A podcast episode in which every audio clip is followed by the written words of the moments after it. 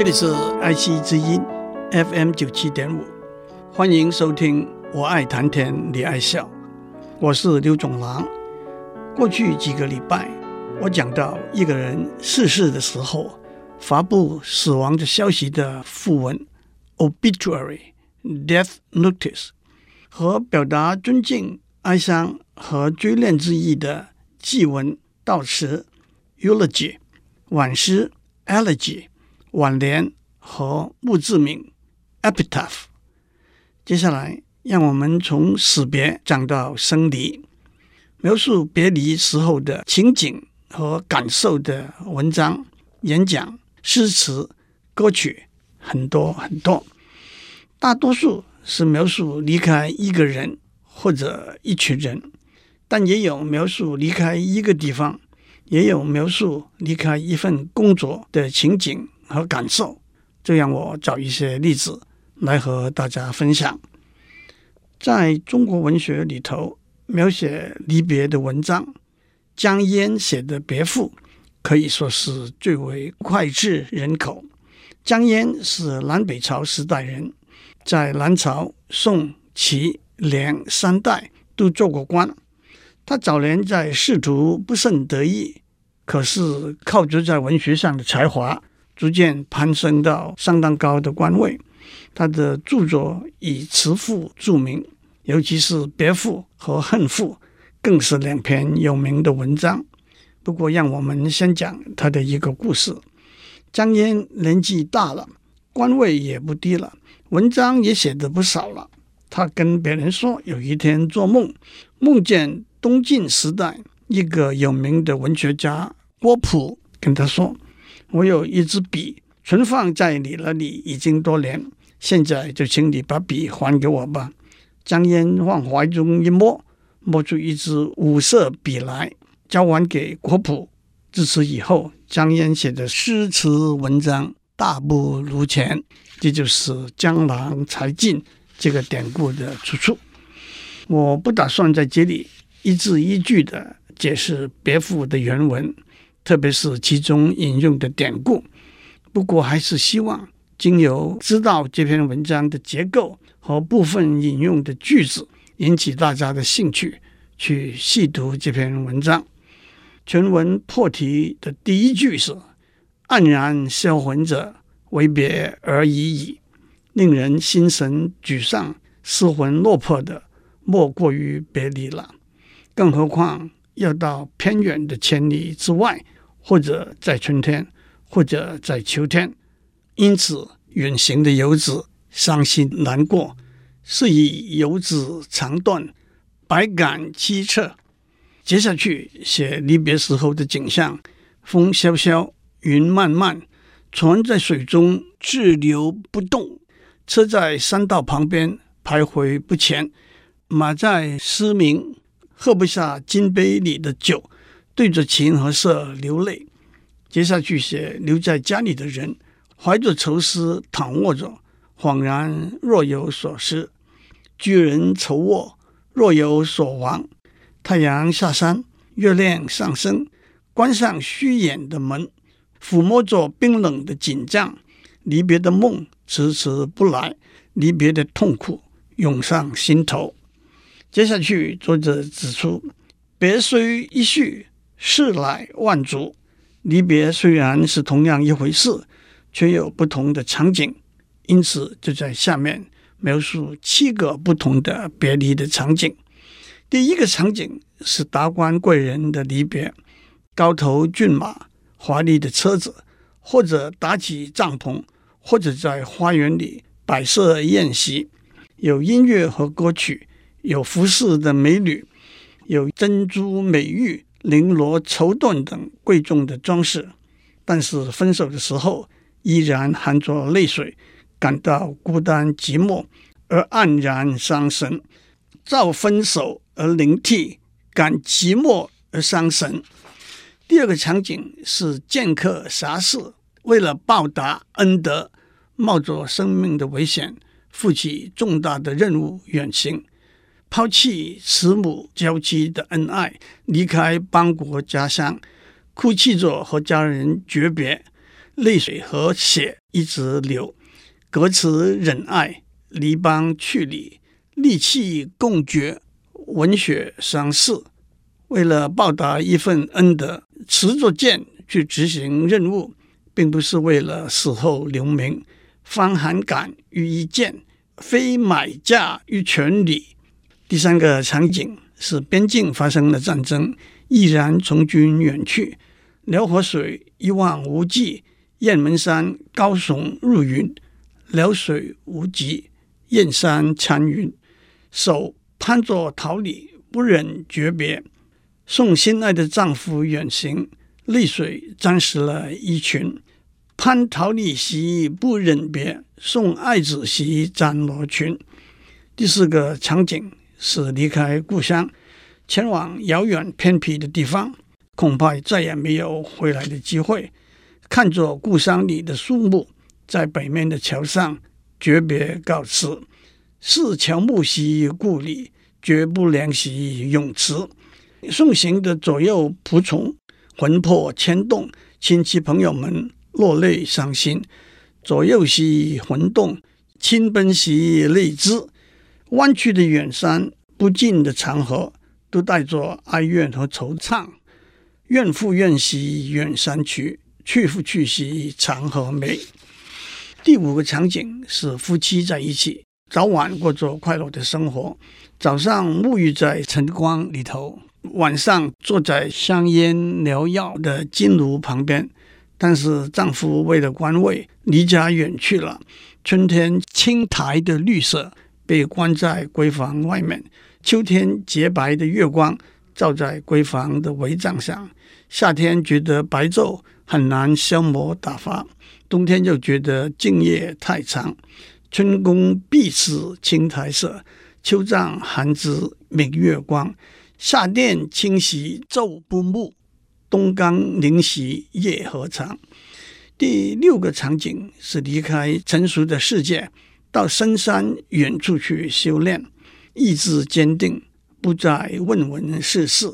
不过世人依然重视别离，还得谢谢主人的照拂。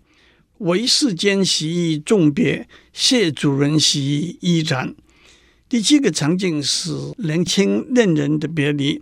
春天的草和春天的水，秋天的月和秋天的露，和你分别以后，一直在想念着你。明月白露，光阴往来，与子之别，思心徘徊。最后做一个总结，在不同的场景里头，离别的人不同。离别的原因不同，但是离别总是带着哀怨，哀怨总会使人身心都受到折磨。别方不定，别离千名，有别必怨，有怨必灵，使人意堕神害，心则古今。的确，不管怎么有名的文人和他们怎样的才华，谁能写出小别的状况？和永诀的心情呢？谁能磨暂离之状，写永诀之情者乎？我这个介绍可以说只是把文章的内容的部分用浅白简单的语言讲出来。原来文章对仗的工整、声调的优美和典故的贴切都没有表达出来。不过，正如我在上面说过，就让大家去把原文找出来细读吧。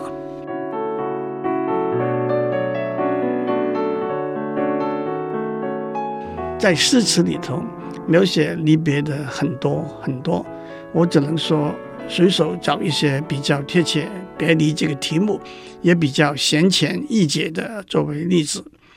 讲到中国诗词里头别离的诗，我们一定要提到杜甫写的三首别离的诗，所谓有名的三别，那是新婚别、垂老别和无家别。这三首诗可以说和江阴的别赋有一个相似的地方，那就是描述在不同的情景之下别离的哀痛和伤悲。新婚别描写一对新婚夫妇，新郎在结婚的第二日的清晨就要当兵赴前线了。其中几句是：“嫁女与征夫，不如弃路旁；结发为君妻，席不暖君床。”暮婚曾告别，无奈太匆忙。把女儿嫁给一个马上要出征的军人，不如把她丢弃在路旁。和你结为夫妻，从席都没有睡暖，就要离开了。昨天晚上结婚，今天早上就要告别，实在是太匆忙了。不过妻子还是叮咛嘱咐新婚的丈夫要保重，勿为新婚恋，努力是永恒。不要为新婚思念太多。努力在战场上奋战。垂老别，垂老是将近老年的意思。这首诗描写一个老人，子孙都在战争中死亡了，他还是被征召离开他年老的妻子上战场去。一开头两句是：“世交未临尽，垂老不得安。世局纷乱，虽然年纪已老，还是不能过安宁平静的生活。”老妻卧鹿啼，岁暮衣响单。孰知是死别，且复伤其寒。此去必不归，还闻劝家餐。年老的妻子相送到路旁啼哭，岁暮天寒，他还只穿着单薄的衣服，说不定这就是死别了。但是还是担心年老的妻子会着凉，这一回肯定是不会回来的了。但是还听到妻子吩咐我努力加餐，好好保重。吴家别描写一个在战场上历经危难回到家乡的老兵，发现村子里头都已经家散人亡了。我里百余家，事乱各东西，存者无消息，死者为城里。村子里头有一百多户人家，因为战争已经散乱各奔东西了。活着的没有消息，死去的变成尘土和泥。哪晓得县官知道他回来了，又要再把他征召去当兵。虽然离家不远，但是孑然一身，家乡也已经被扫成平地，远近也没什么分别了。家乡既当尽，远近理亦齐。不过回想起卧病在床五年。死后还不能好好埋葬的母亲，不由得不说：人生无家别，何以为真理？无家可别，怎么样做一个老百姓呢？真理是老百姓的意思。让我们继续讲古诗十九首的第一首《行行重行行》是这样的：行行重行行，与君生别离，相去万余里。隔在天一涯，道路阻且长，会面安可知？胡马依北风，月了巢南枝。相去日已远，衣带日已缓。浮云蔽白日，游子不顾返。思君令人老，岁月忽已晚。弃捐勿复道，努力加餐饭。一步一步不停地往前走。在这一刻，马上就要和你分手，从此相隔万里，在天地的两头，道路艰险遥远，谁能知道再会面是什么时候？北边来的马仍然依恋着北风，南来的鸟还是选择筑巢在朝南的枝头。分别的时候越来越长，人也越来越消瘦。浮云遮蔽着太阳，游子也不再想往回家的路上走。想念你让我变得更衰老，韶华不为少年留。心中的话也不必再多说，愿你保重身体，让我忘虑消愁。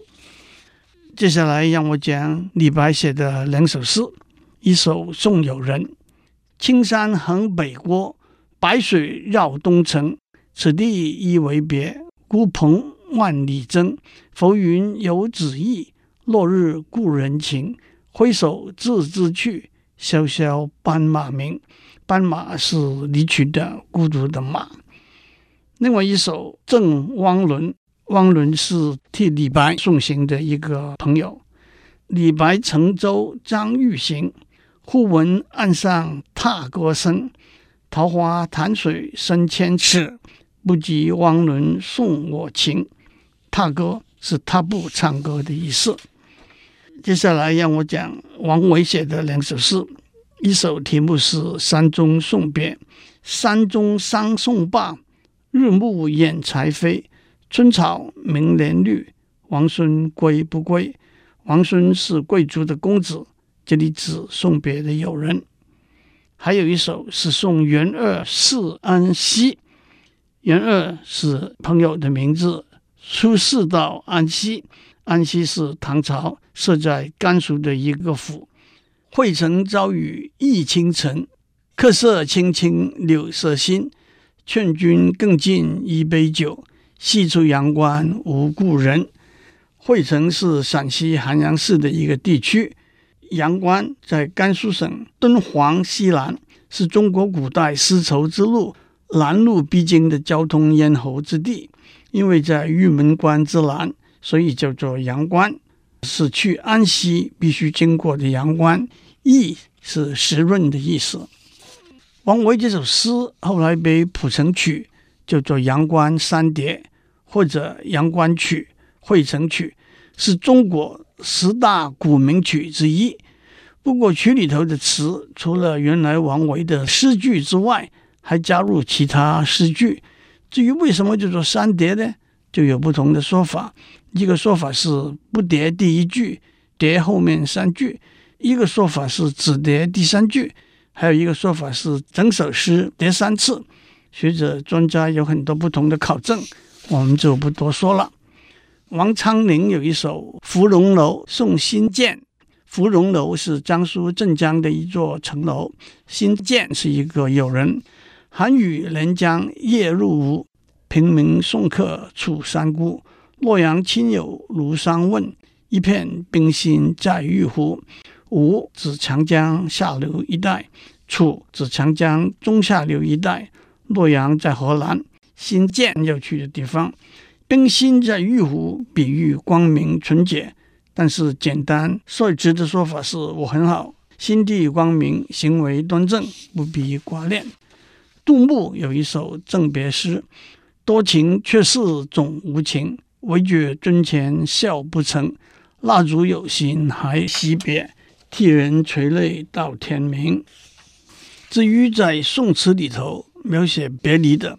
大家一定会想到柳永写的《雨霖铃》：“寒蝉凄切对长亭晚，骤雨初歇。都门帐饮无绪，留恋处，兰舟催发。执手相看泪眼，寄无语凝噎。恋去去，千里烟波，暮霭沉沉楚天阔。多情自古伤离别。”更哪堪冷落清秋节？今宵酒醒何处？杨柳岸，晓风残月。此去经年，应是良辰好景虚设。便纵有千种风情，更与何人说？秦汉时代，乡村每隔十里设一个亭，负责给来往的信使提供宿舍给养的服务。在诗词里头，长亭。就是送别的地方，都门是京都的城门。最后，让我们听大家都很熟悉的一首歌《送别》。这首歌的歌词是由艺术家李叔同写的：“长亭外，古道边，芳草碧连天。晚风拂柳笛声残，夕阳山外山。天之涯，地之角，知交半零落。”一壶浊酒尽余欢，今宵别梦寒。祝您有个平安的一天，我们下周再见。